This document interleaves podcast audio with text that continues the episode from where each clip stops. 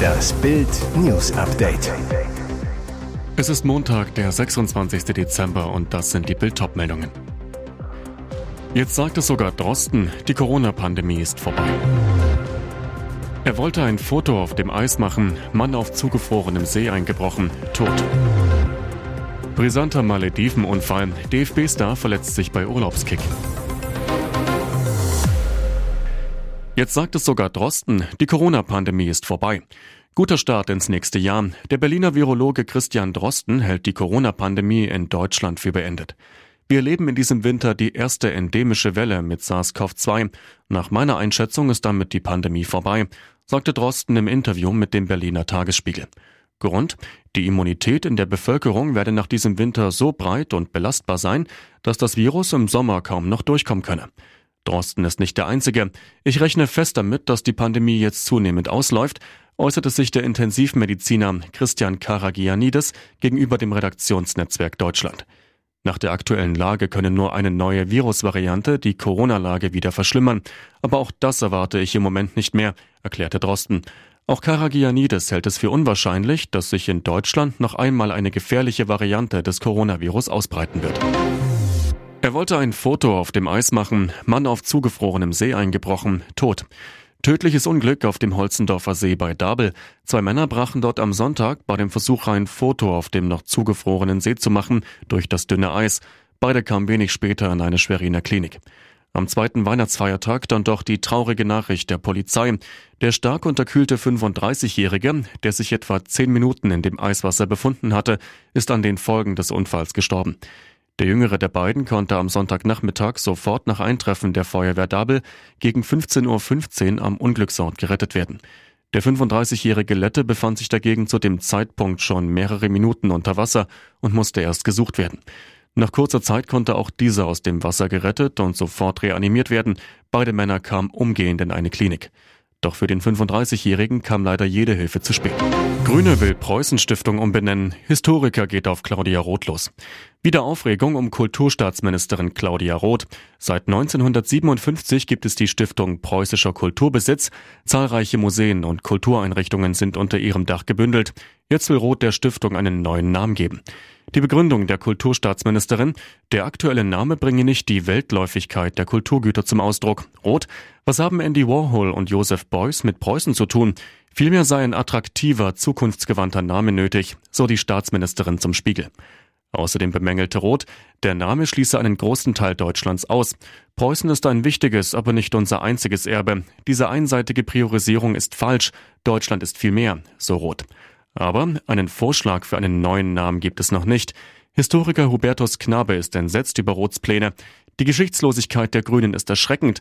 Nach dem Bismarck-Zimmer im Auswärtigen Amt setzen sie nun offenbar auch Preußen auf den Index. So Knabe zu Bild. Paartherapie mit Laura. Pietro, so sehr kämpfte ich um unsere Liebe. Für eine glückliche Beziehung ist jedes Gespräch Gold wert, auch mit einem Therapeuten. DSDS-Juror Pietro Lombardi und seine Verlobte Laura Maria Rüper haben ein aufregendes Achterbahnjahr hinter sich, Schwangerschaft und Verlobung nach dem Neustart ihrer Beziehung. Bis dahin war es ein langer Weg, wie beide in ihrem Podcast Laura und Pietro on-off immer wieder erzählen. So auch im September, als sie preisgaben, wir waren so fünf oder sechs Mal getrennt, aber man hat es nur dreimal mitbekommen.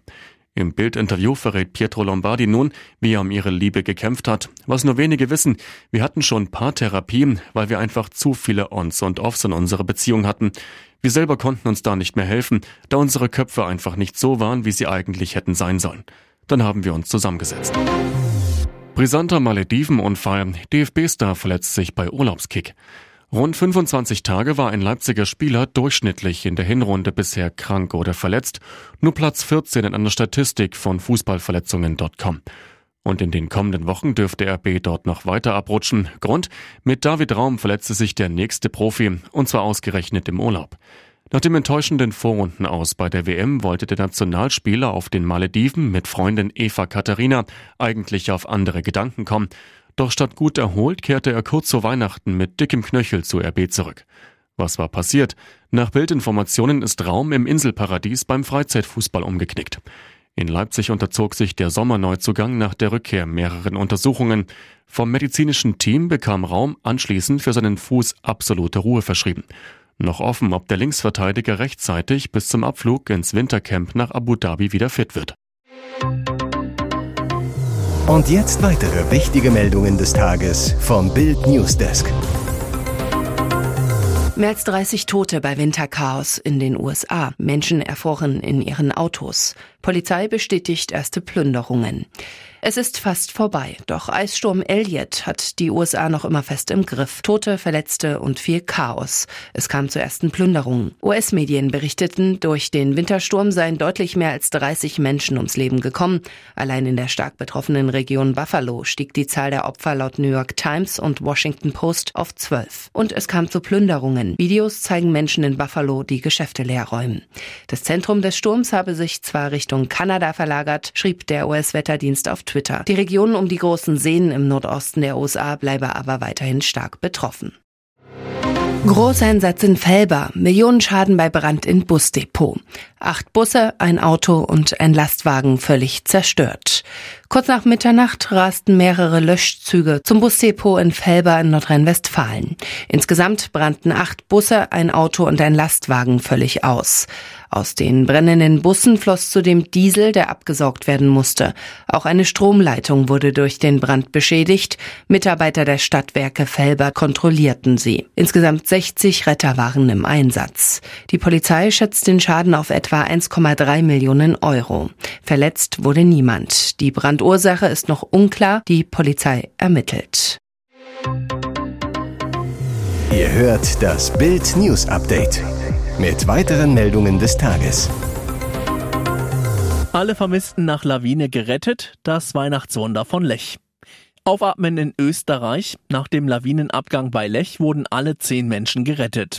Nach stundenlangem Bangen gibt es endlich Entwarnung. Die letzten beiden vermissten Wintersportler sind am frühen Montagmorgen dank einer großen Rettungsaktion mit Lawinensuchhunden und Dutzenden Helfern in Sicherheit. Die Polizei teilte mit, dass nach jetzigem Stand niemand mehr vermisst werde. Laut Hermann Fercher, dem Sprecher der Einsatzzentrale, seien acht Wintersportler beim Lawinenabgang im Skigebiet Lech-Zürs am Arlberg glimpflich davongekommen. Es ist eine wunderbare Meldung, ein echtes Weihnachtswunder. Die harte Arbeit der Bergungs- und Suchkräfte zahlte sich aus. Mehr als 200 Rettungshelfer waren am ersten Weihnachtstag im Einsatz, um die Verschütteten zu finden. Selbst nach Einbruch der Dunkelheit gaben die Männer und Frauen nicht auf, suchten unermüdlich weiter. Phasenweise waren acht Hubschrauber im Einsatz, außerdem durchsuchten Lawinenspürhunde die Schneemassen.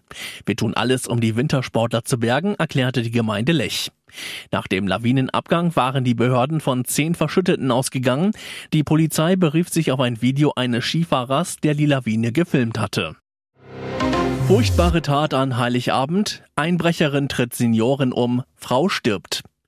Wie kann ein Mensch bloß so herzlos sein? In Hannover wollte an Heiligabend eine arglose Frau vor die Tür gehen. Beim Verlassen der Wohnung wartete eine Unbekannte im Hausflur, trat auf die alte Dame zu.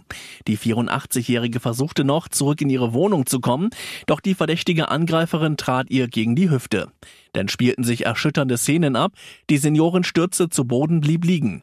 Vollkommen rücksichtslos betrat die Unbekannte die Wohnung und verschwand aus dem Blickfeld ihres Opfers. Dann flüchtete die mutmaßliche Einbrecherin in unbekannte Richtung. Dank des Hausnotrufs konnte die verletzte 84-Jährige die Feuerwehr rufen.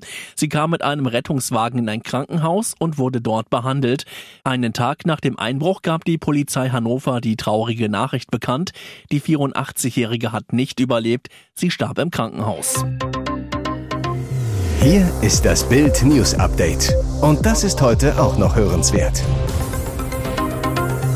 Erste Weihnachtsrede von König Charles. King Mitgefühl.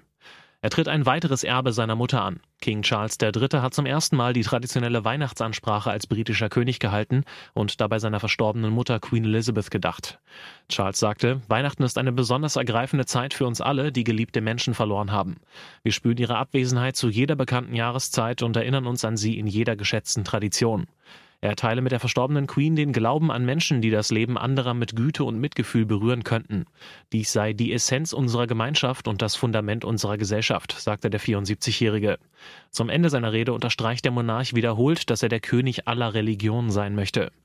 Während die Weihnachtsansprache zwar eine langjährige Tradition ist, bemühte sich der König, ihr nun eine persönliche eigene Note zu geben. King Charles achtete auf einige besondere Details bei der Wahl seines Hintergrundes. In der Mitteilung des Palasts wurde hervorgehoben, dass der Weihnachtsbaum mit nachhaltigen Materialien, etwa aus Papier und Glas sowie mit Tannenzapfen geschmückt wurde. Schon fast 700.000 Unterschriften. Irre WM-Petition gegen Frankreich. Frankreich hör auf zu heulen. Unter diesem Titel startete der Argentinier Valentin Gomez eine Woche nach dem WM-Finale zwischen Argentinien und Frankreich eine Petition gegen den Vize-Weltmeister. Verrückt, bis Sonntagmittag unterzeichneten fast 670.000 Menschen den Aufruf auf der Plattform change.org. Bei einer Million Unterschriften würde die Petition zu einer der am meisten gezeichneten überhaupt auf der Plattform werden.